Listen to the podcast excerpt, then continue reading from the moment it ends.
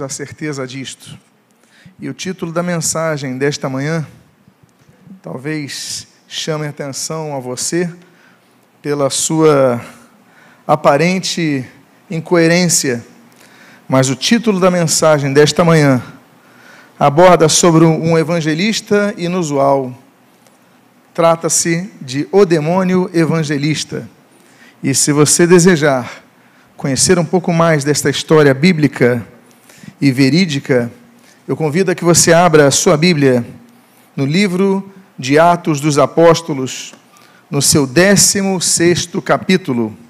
Atos, capítulo de número 16. E aqueles que encontrarem o texto da segunda parte do versículo 17, eu convido que vocês, por favor, se coloquem de pé. Atos 16, versículo 17, na sua segunda parte. E assim registra a palavra de Deus. Estes homens são servos do Deus Altíssimo e vos anunciam o caminho da salvação. Oremos. Pai amado, Deus bendito, lemos a tua santa e preciosa palavra e nós te agradecemos Agradecemos porque a tua palavra não cai por terra, a tua palavra não volta vazia. Por isso, Deus, pedimos, fala conosco, fala ao nosso espírito, fortalece a nossa vida. E o que nós pedimos, nós o fazemos agradecidos em nome de Jesus. Amém e amém. Os irmãos podem tomar os seus assentos. Estamos na segunda viagem missionária do apóstolo Paulo. Barnabé sai da caravana com Paulo para ficar com João Marcos. A infantilidade de João Marcos, o evangelista, fez com que Paulo dissesse: Olha, você tem que tomar uma, uma postura, não dá para continuar assim.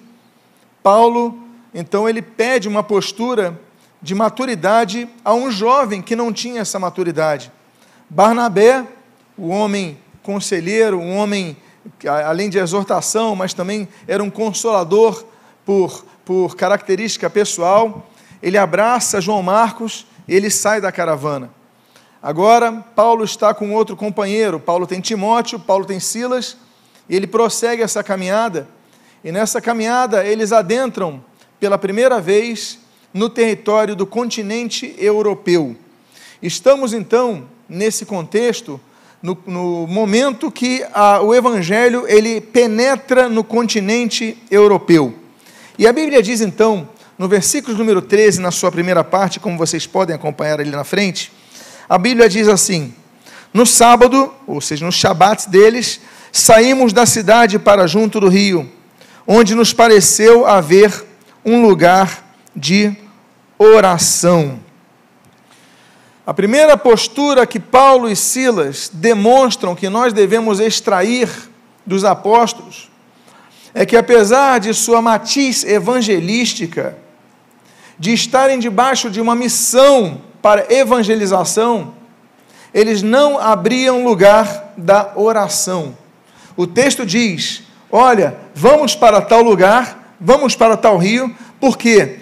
Porque nos parece haver ali um local de oração, nos parece porque não sabemos se alguém indicou, sem muita certeza, não sabemos se ele ouviu, eles ouviram pessoas orando, olha, alguém está orando ali naquele rio. O que nós sabemos é que eles procuraram um local de oração.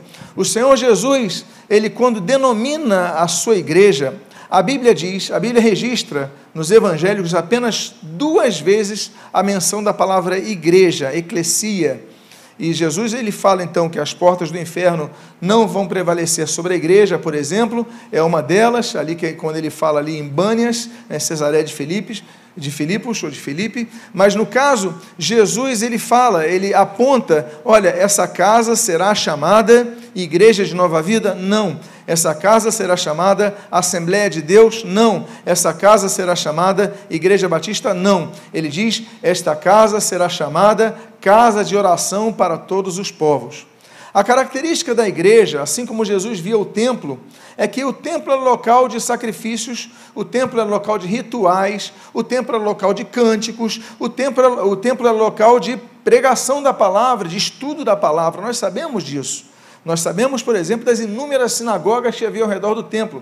Para que você tenha uma, um entendimento de como Jerusalém era um grande centro irradiador da palavra de Deus, quando da destruição do templo no ano 70 depois de Cristo, quando o templo é incendiado, faz-se uma contagem e existem 400, 400 sinagogas somente em Jerusalém, locais onde havia então a, o estudo da palavra. Mas Jesus, ele puxa a questão dizendo o seguinte: não basta o estudo da palavra se não houver oração. Leonardo Ravenhill, ele dizia, e ele pregava para os pregadores, ele falava o seguinte: olha, vocês falharam quando vocês abandonaram o vosso local oculto de oração, apontando aquilo que o Senhor Jesus menciona em Mateus capítulo 6. A Bíblia diz que existem, a Bíblia registra 222 orações sendo 176 no Antigo Testamento, 46 no Novo Testamento. E nas orações nós aprendemos, por exemplo, que nós devemos orar com coração puro. A Bíblia fala sobre isso, por exemplo, em, em, Salmo 51, Salmo 54. Mas nós devemos orar para que Deus abra portas, como diz ali o Salmo 16, para que Deus nos guarde. A Bíblia diz é, que nós devemos orar sem cessar, como diz 1 aos Tessalonicenses, capítulo 5, versículo 17. A Bíblia diz que nós devemos orar no nosso recôndito escondido, no nosso quarto, ali chegar e trancar a porta, Mateus capítulo 6. A Bíblia diz que nós devemos insistir na oração, pedir, buscar, bater, Mateus capítulo 7. A Bíblia fala sobre muitos aspectos da oração, inclusive aquilo que nós aprendemos em 2 Crônicas capítulo número 7. Devemos orar com coração humilde. Devemos orar não de maneira forçando a Deus. Deus é Deus, nós somos servos. Não podemos inverter isso. Tem que haver humildade no coração. Deus, a Bíblia diz que Deus resiste ao soberbo, mas dá a sua graça aos humildes. Então nós devemos orar sempre desta forma. O apóstolo Paulo e o apóstolo Silas, esses dois grandes homens, esses dois grandes enviados, esses dois grandes evangelistas, o que, que eles fizeram? O que, que eles se preocupavam? Nós temos que pregar a palavra, nós temos que evangelizar esse continente europeu, estamos adentrando na Macedônia, mas nós não podemos deixar de orar, nós devemos buscar o grupo que está orando. Então, o que eu quero dizer para você, não se conforme apenas em vir aos cultos, não se conforme apenas em ouvir a palavra, mas praticar a palavra e ter uma vida de oração.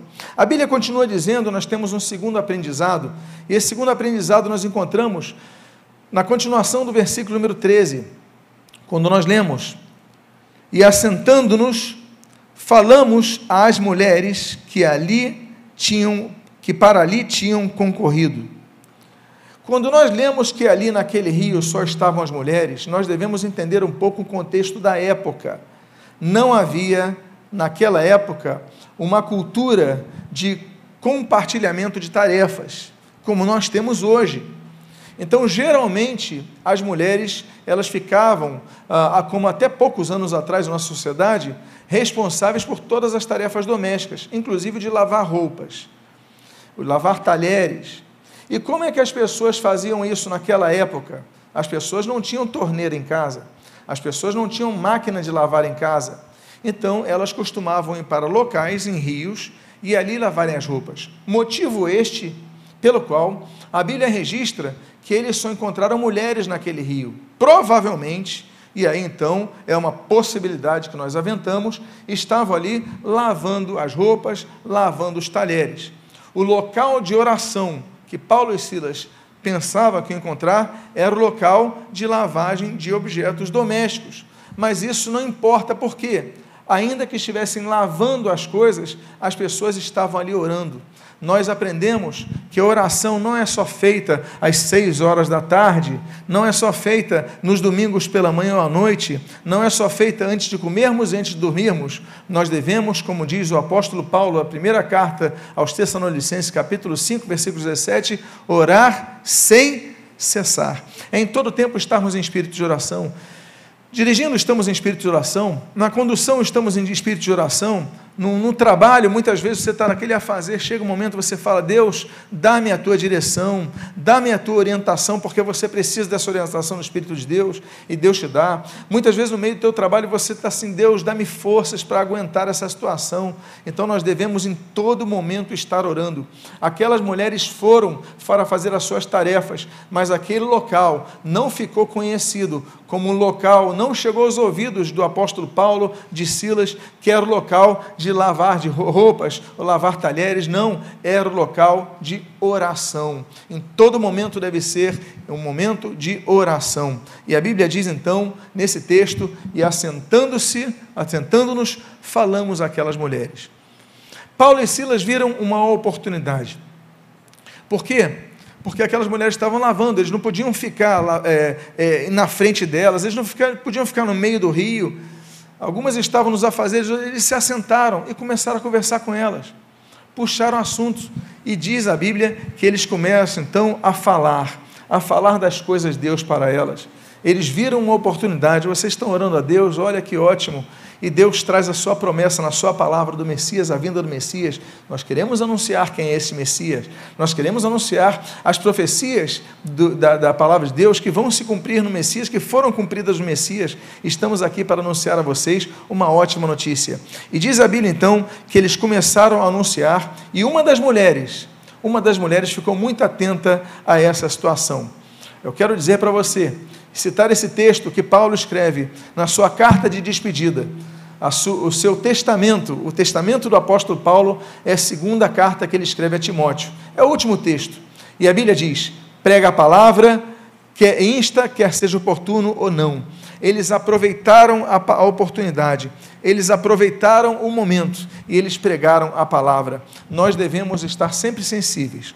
Nós devemos pregar a palavra em todo momento. Claro que devemos ter sabedoria todo momento, é todo momento que tem oportunidade. Imagine você, final da Copa do Mundo, Brasil disputa dos pênaltis. Aí você fica na frente da televisão com toda a família reunida, olha, eu quero falar para vocês da palavra de Deus. Alguém vai querer ouvir a palavra de Deus nesse momento?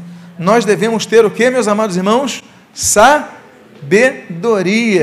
Se não tivermos sabedoria, nós jogamos pérolas aos porcos. Não são, o problema não são os porcos, os problemas são nós que jogamos as oportunidades fora. A Bíblia fala, por exemplo, que há momentos de nós falarmos, mas há momentos nós calarmos.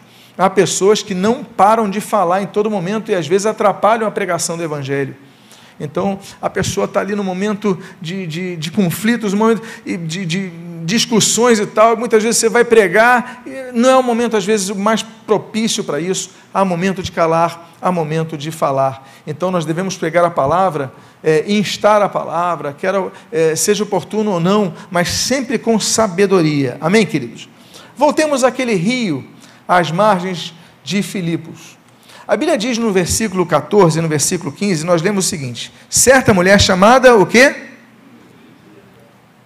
Lídia da cidade de Tiatira, vendedora de púrpura, temente a Deus, nos escutava. O Senhor lhe abriu o coração para atender às coisas que Paulo dizia.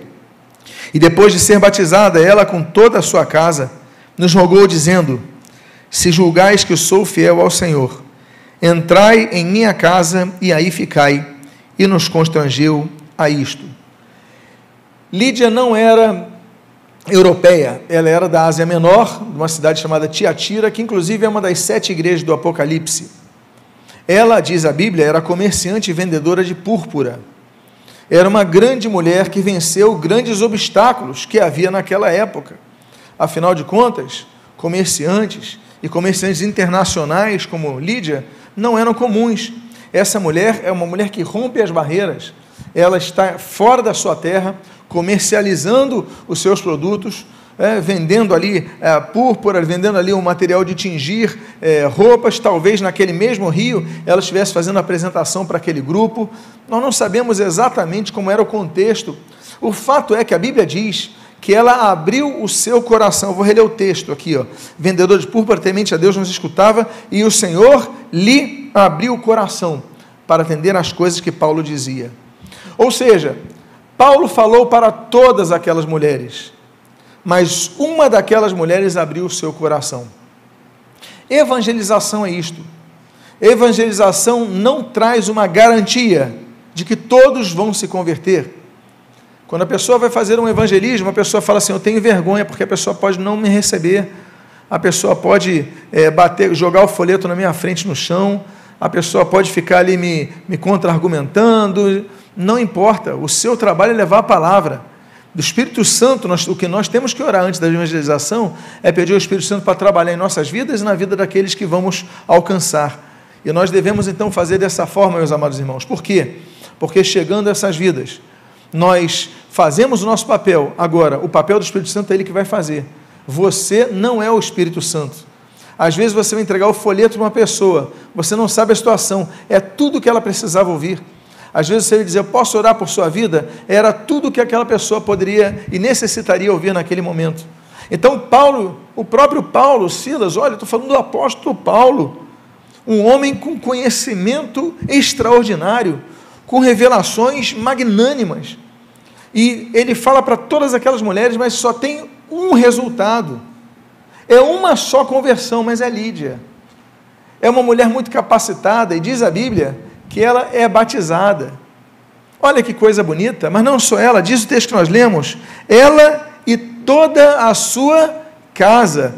Ela rogou, meus amados irmãos, ela rogou para que as pessoas que estivessem é, na sua casa viessem ouvir a palavra. Vamos lá, vamos ouvir o apóstolo Paulo lá no Rio. Não tinha celular, mas eu então imagino que ela morasse perto. Paulo fala: não, pode ir lá, pode ir lá que a gente aguarda. Ela chega com a sua casa, Paulo prega e toda a sua família então é ali batizada nas águas. Meus amados irmãos, o batismo nas águas é uma ordenança de Jesus.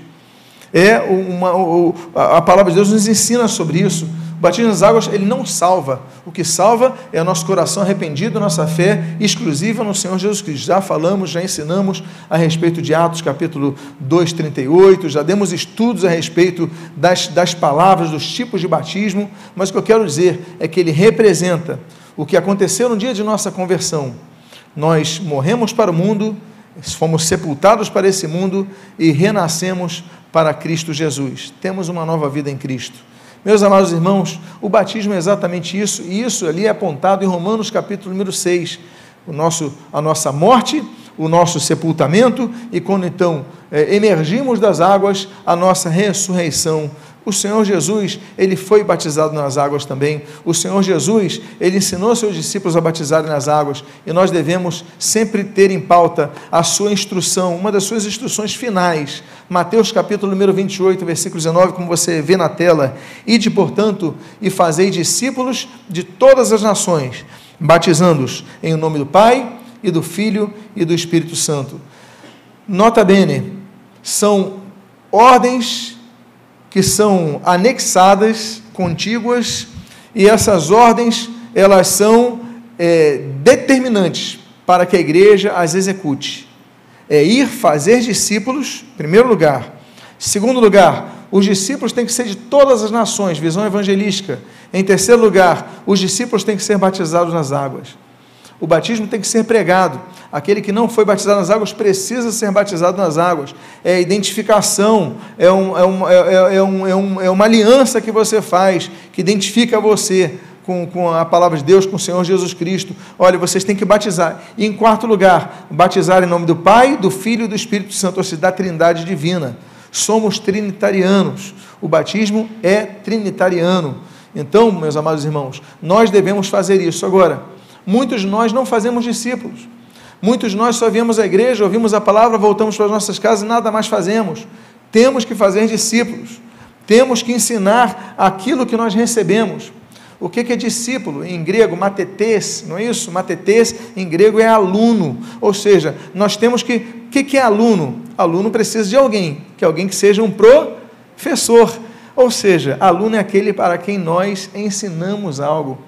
Então, nós devemos ensinar o que nós aprendemos. Uma das formas de nós ensinarmos é, claro, distribuirmos algumas tarefas de forma coletiva, como a pregação do Evangelho por um pregador, como as aulas de escola dominical, como as aulas de curso de, de, de, de classe de batizandos, como nós temos aqui. Claro, tudo isso é compartilhável. Agora, todos nós devemos fazer discípulos. Ainda que tenha uma turma de batismo, você olha, posso te ajudar, vou tirar uma dúvida sua, e você ora com a pessoa, tira uma dúvida, ajuda. Todos nós fazemos discípulos. E aí então essas pessoas são batizadas. A Bíblia continua no versículo número 16. Aconteceu que, indo nós para o lugar de oração, nos saiu ao encontro uma jovem possessa. Não sabemos, amados irmãos, os caminhos que Deus nos coloca a trilhar. Temos uns projetos. Eu tenho projetos do que vou fazer amanhã. Você tem na agenda o que você vai fazer durante a semana. Mas nós não sabemos os caminhos para os quais Deus pode nos direcionar. E mais, não sabemos a quem Deus pode colocar em nossos caminhos. A Bíblia diz em Gênesis capítulo 24 que Rebeca, ela entrou no caminho ali de Eliezer, que estava procurando a esposa para Isaac. Uma mulher entra no caminho dele. E ali toda a história muda. Nós temos, por exemplo, os irmãos que queriam matar José, e aí fica naquilo, mata, não mata, mata, não mata. Gênesis capítulo 37 diz: de repente chega uma caravana, e essa caravana de ismaelitas chega e o Rubem fala: olha, em vez de a gente matar, vamos vender para os israelitas. E aí vende para os israelitas José, os ismaelitas vendem para os egípcios, e aí você conhece a história de José e o que, que acontece com José e com o povo de Israel naquele período. Deus coloca pessoas no caminho. Lucas 19, Deus colocou ah, Jesus ah, no caminho de Zaqueu. Jesus estava passando por Jericó e aí Zaqueu falou: Vou aproveitar minha oportunidade. Deus coloca pessoas no caminho. Deus coloca Jonas, por exemplo, no livro de Jonas, profeta Jonas, né? Deus coloca um grande peixe no caminho quando Jonas é lançado ao mar. Podia não ter tido nenhum peixe naquele momento tão grande para engoli-lo, mas foi exatamente no momento que ele é jogado ao mar que aquele grande peixe então o engole e o preserva com oxigênio naquele momento, e ali Deus fala com ele, Deus é, ouve as suas orações. Nós sabemos o caminho que nós vamos pegar, mas Deus coloca as pessoas certas em nosso caminho. Nos lembramos ali de Atos capítulo número 8, quando ali Filipe é, e vai, entra no caminho daquele eunuco, aquele etíope, aquele funcionário da rainha de Candace. Deus coloca pessoas no caminho. O fato é que esses homens, eles foram para o local de oração, e diz ali, olha, indo nós para o local de oração, lugar de oração, então naquele contexto já havia o local de oração, já sabiam definitivamente onde era o local de oração, mas indo para lá, saiu-lhe ao encontro uma jovem possessa. Devemos entender que às vezes Deus permite que entre em nosso caminho pessoas possessas por demônios. Deus não envia apenas anjos, Deus não envia apenas aqueles que Hebreus fala que são ministradores daqueles que hão de herdar a salvação, Deus também envia endemoniados, Deus envia pessoas oprimidas, Deus envia pessoas carentes em nosso caminho e nós devemos então estar atentos muito a tudo isso. Mas qual era a característica daquela moça, daquela jovem que a Bíblia diz, declara que era uma jovem possessa? A Bíblia diz o seguinte: Possessa de o que? Você pode dizer alto o que você está lendo? Espírito adivinhador, o qual, adivinhando, dava grande lucro aos seus senhores. A Bíblia fala, e eu escrevo, eu tenho um livro ali, que é de angelologia. Nesse livro eu coloco o nome de todos os demônios que existem na Bíblia, cujos nomes foram transliterados.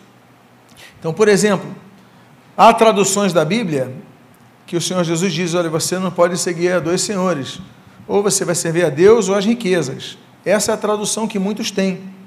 Mas, noutras traduções, a Bíblia diz assim: não, você pode servir a Deus ou a Mamon.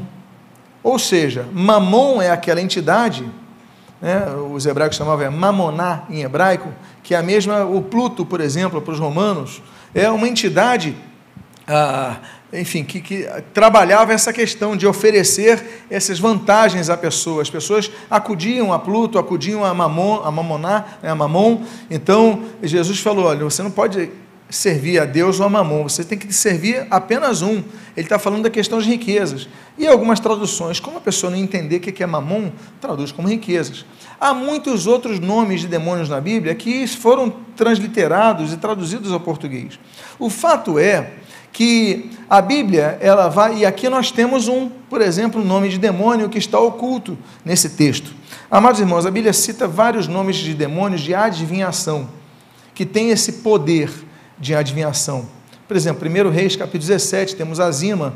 Nós temos é, Isaías, capítulo 46, nós temos o Nebo, que inclusive um dos, um dos hebreus ali na Pérsia recebe o nome de Abednego, né? ou seja, é, em, em, homenagem a ele, algumas traduções colocam como Abednego.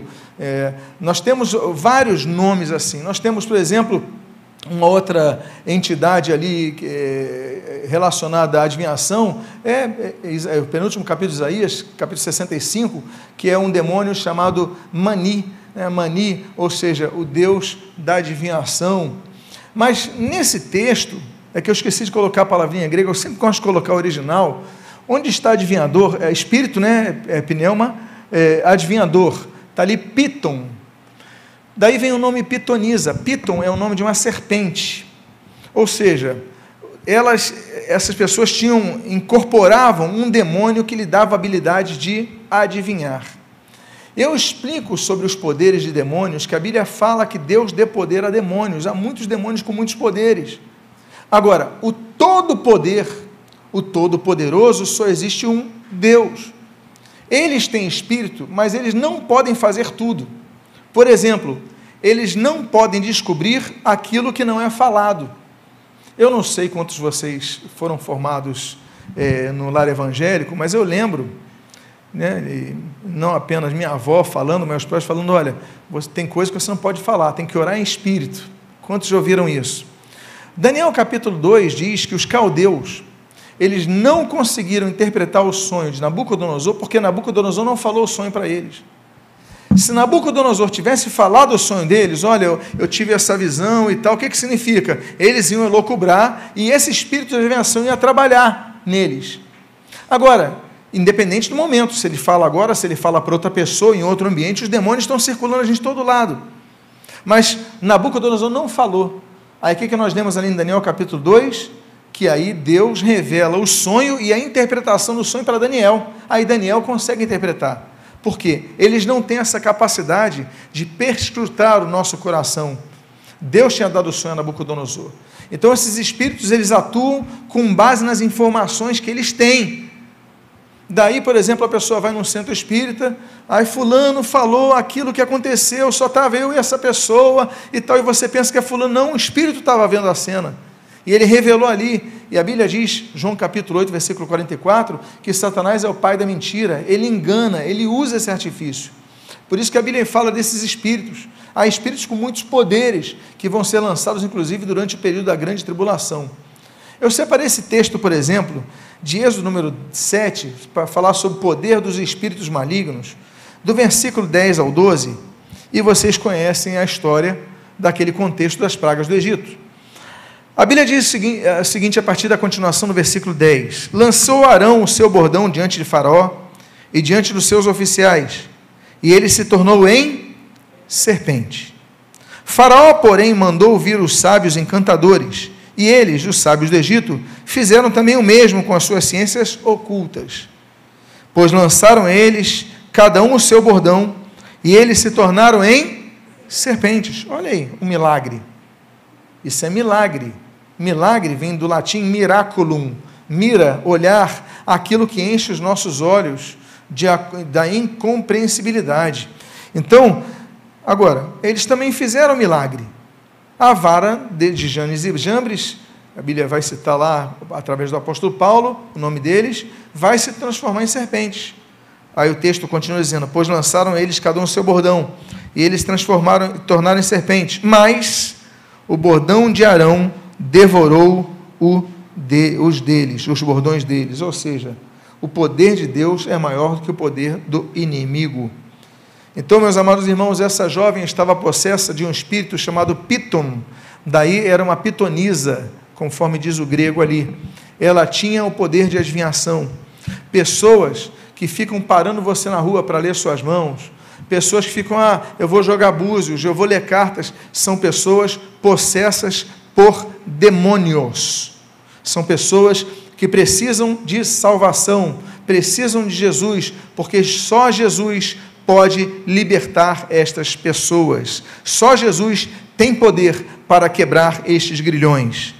Aí a Bíblia continua dizendo, voltando nós a Filipos, no capítulo 16, no versículo 17 ao 18, diz assim: Seguindo a Paulo e a nós, e aqui eu entro no título da mensagem, o demônio evangelista. Veja você o texto do versículo 17 e do início do 18.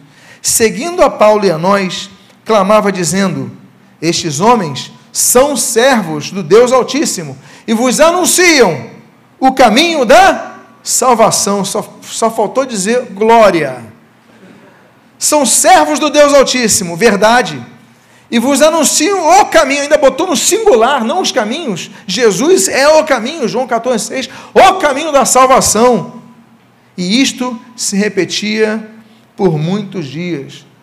Talvez tenha muito crente que não tem evangelizado tanto quanto esse demônio, porque são crentes que nunca abrem a boca para dizer: olha, aqueles pregam o caminho da salvação, aqueles pregam a palavra de Deus. Aí vá na igreja que você vai ouvir a palavra de Deus. Tem gente que fica calada a vida inteira.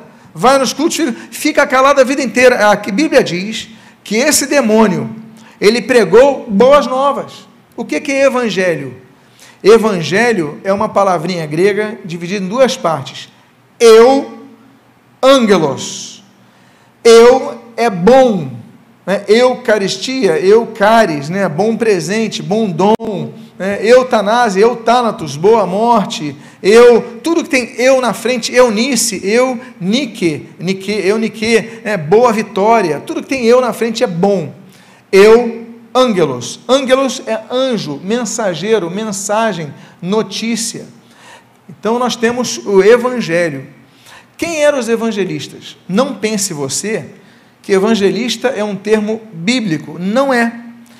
Evangelista é um termo mais antigo que o Novo Testamento, não um termo do Novo Testamento.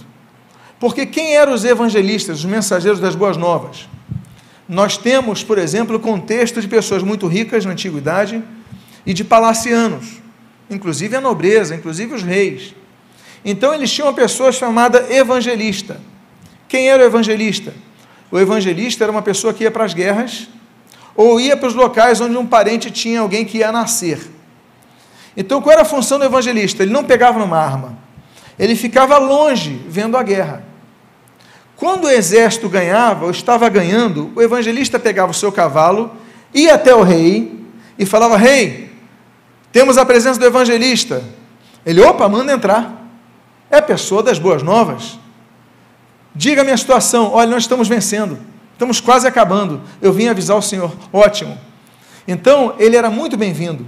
Ou se não, chegava o evangelista de uma casa onde estava tendo um parto, ele falou: Olha, nasceu o príncipe. Ele, oh, que maravilha! Obrigado, evangelista. Eu, mens é, Ângelos, mensageiro de boas novas. Toda mensagem de boas novas era levada então por um evangelista.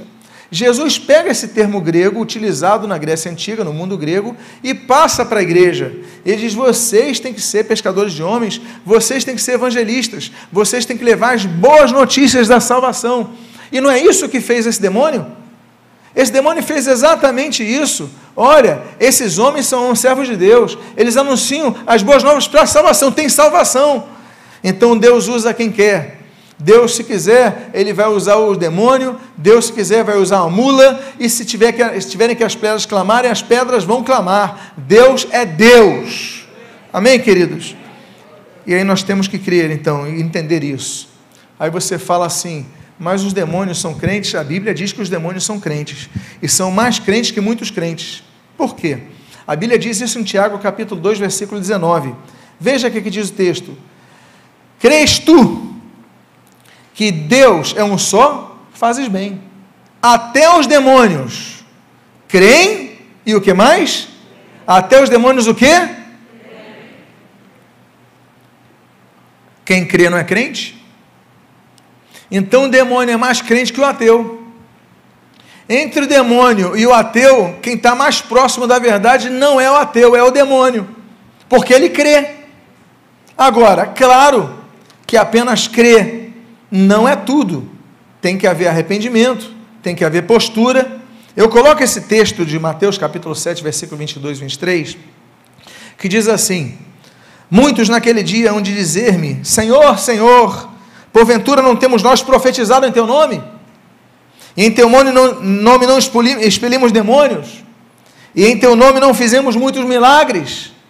Então lhes direi explicitamente: Nunca vos conheci, apartai-vos de mim, os que praticais a iniquidade. Não basta crer, não basta pregar, não basta expulsar demônio, não basta batizar pessoas, não basta abrir igreja, não basta servir no louvor, não basta ser pastor, bispo, diácono, o que seja, se você pratica iniquidade, se você creu, mas você não tem, teve o arrependimento dos pecados, não basta, porque do inferno há muitos, no inferno há muitos crentes, a começar com os demônios que são crentes, mas decidiram seguir a rebelião de Satanás. Então, por isso que a Bíblia diz em Tiago, capítulo 1, versículo 22, como você está vendo em tela, Tornai-vos pros praticantes da palavra e não apenas ouvintes, enganando-vos a quem? A vós mesmos. Não basta crer, temos que praticar. Não basta conhecer, tem que praticar. Não basta exercer ministério, tem que praticar a palavra de Deus. Amém, queridos? Os demônios creem, meus amados irmãos, creem. Quando a quando creem conhecem a palavra. Mateus 4, Satanás, quando ele vai tentar Jesus, olha, atira-te daí, porque não está escrito que aos teus anjos darás ordens para te, te, que te guardem? Ele falou porque está escrito, Satanás tentando Jesus com a palavra. Conhecer a palavra, ele conhece. Os irmãos lembram do Gadareno, dos Gadarenos, lá em Mateus 8? Quando aqueles, o Gadareno, aquela legião se manifesta, eles falam, porque vieste nos atormentar antes do tempo. Ou seja, eles sabem que vai haver o julgamento, o tempo de julgamento dos anjos. Eles falam, porque vieste nos atormentar antes do tempo. Os demônios conhecem a palavra de Deus, mas não são transformados por ela, não se submetem a ela, não se arrependem e seguem a Cristo e praticam a palavra de Deus. Aí que acontece com Paulo, aquela endemoniada estava pregando, anunciando, testificando que era homem de Deus, a palavra de Deus era boa, mas Paulo fica o quê? Diz a Bíblia no texto que você está lendo, veja você no versículo número 18, na continuação dele. Então Paulo, já indignado, voltando-se, disse ao Espírito: Em nome de Jesus Cristo eu te mando, retira-te dela. E ela na mesma hora saiu. O Senhor Jesus diz, Mateus 28, todo poder me foi dado no céu e na terra. Não há nome maior do que o nome de Jesus. Amém, queridos? Atos 4, não existe nome maior pelo qual importa que sejamos salvos, senão pelo nome de Jesus. Filipenses vai falar exatamente isso diante dele, aí está o texto, versículo 9 até o 11.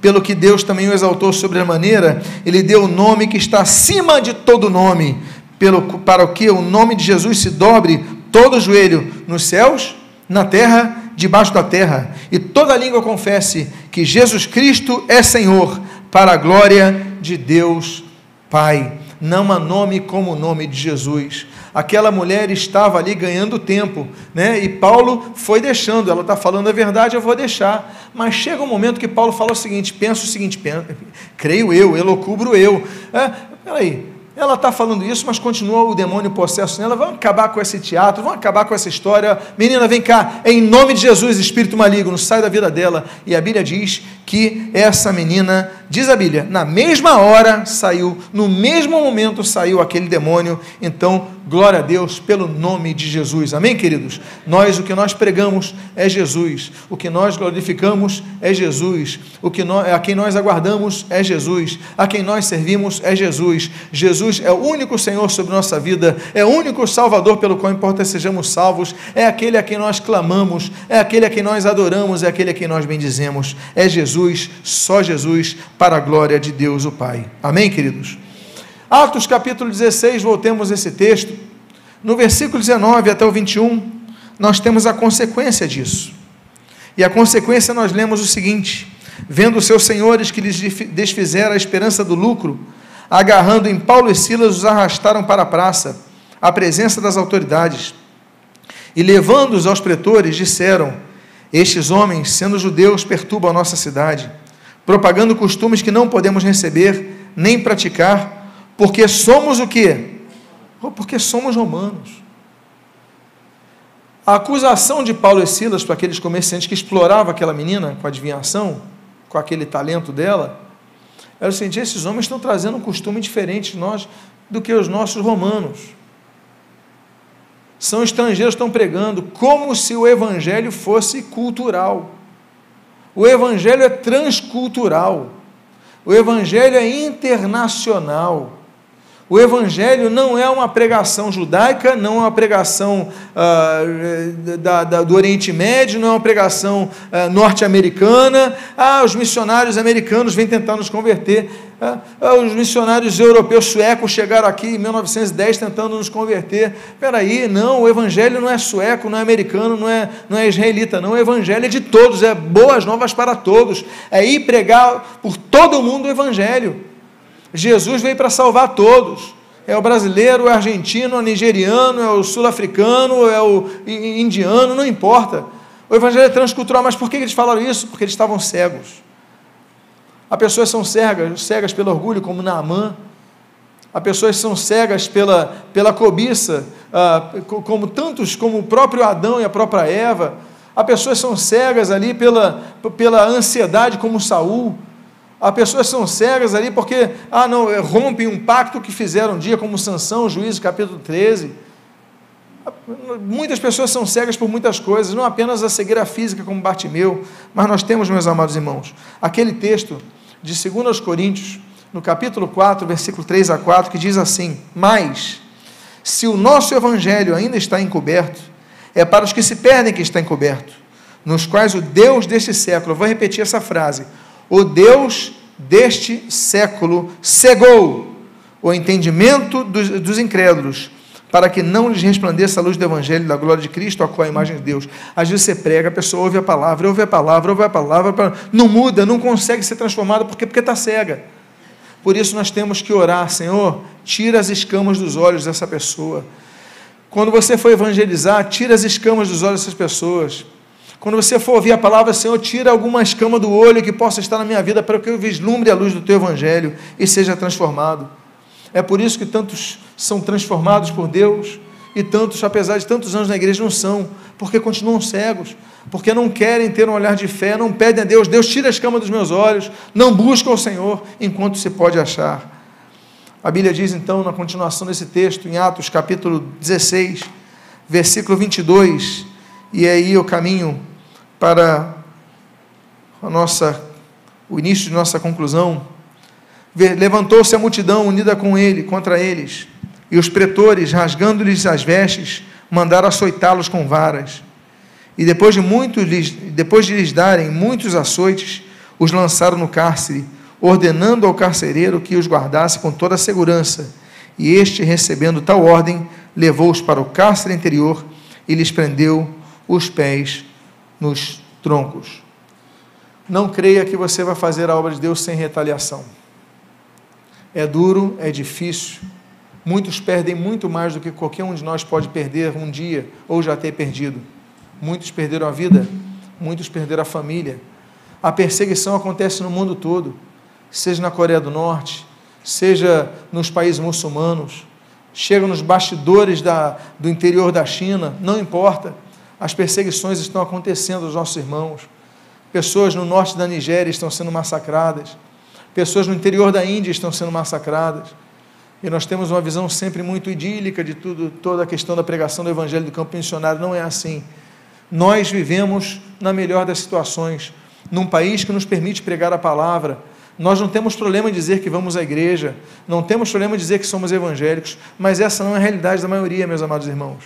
Por amor em Cristo, muitos estão sendo levados ao matadouro, como o próprio Senhor Jesus é, aconteceu com o próprio Senhor Jesus. Meus amados irmãos, mas o fato é que devemos sempre nos lembrar daquele sermão do monte, quando Jesus traz algumas palavras que aqui replico, em Mateus capítulo número 5, versículo 10 a 12. Bem-aventurados os perseguidos por causa da justiça, porque deles é o reino dos céus. Bem-aventurados sois por minha causa, por vos, quando vos injuriarem e vos perseguirem, e mentindo disserem todo mal contra vós. Regozijai-vos e exultai, porque é grande o vosso galardão nos céus, pois assim perseguiram os profetas que viveram antes de vós. Eu encerro essa palavra com um versículo de um texto que foi escrito cerca de sete anos depois dessa história que acontece em Filipos. Paulo já está com muito mais experiência no campo missionário. Paulo já está com muito conhecimento sobre as perseguições.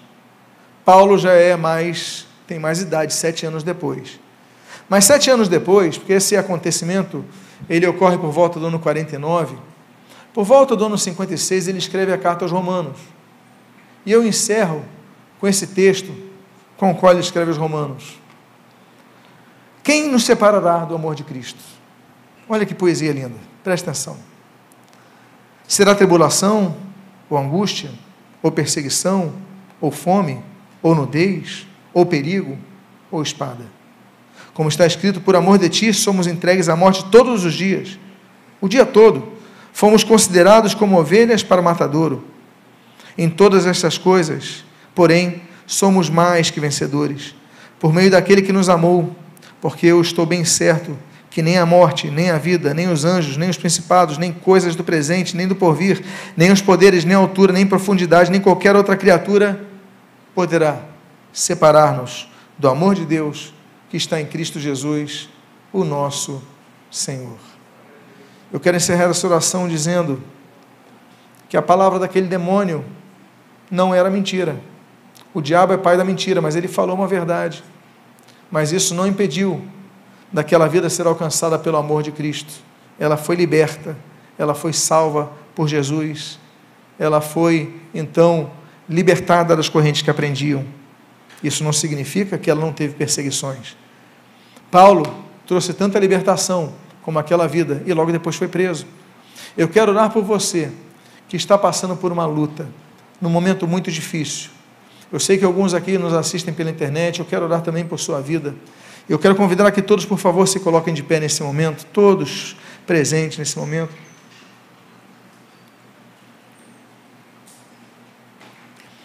Eu quero convidar a que você feche seus olhos, porque eu quero orar por você que está passando por uma dificuldade na sua vida, que está passando por uma luta na sua vida, que está passando por um momento de perseguição, e você às vezes diz assim: Eu não estou aguentando mais, está muito pesado para mim isso.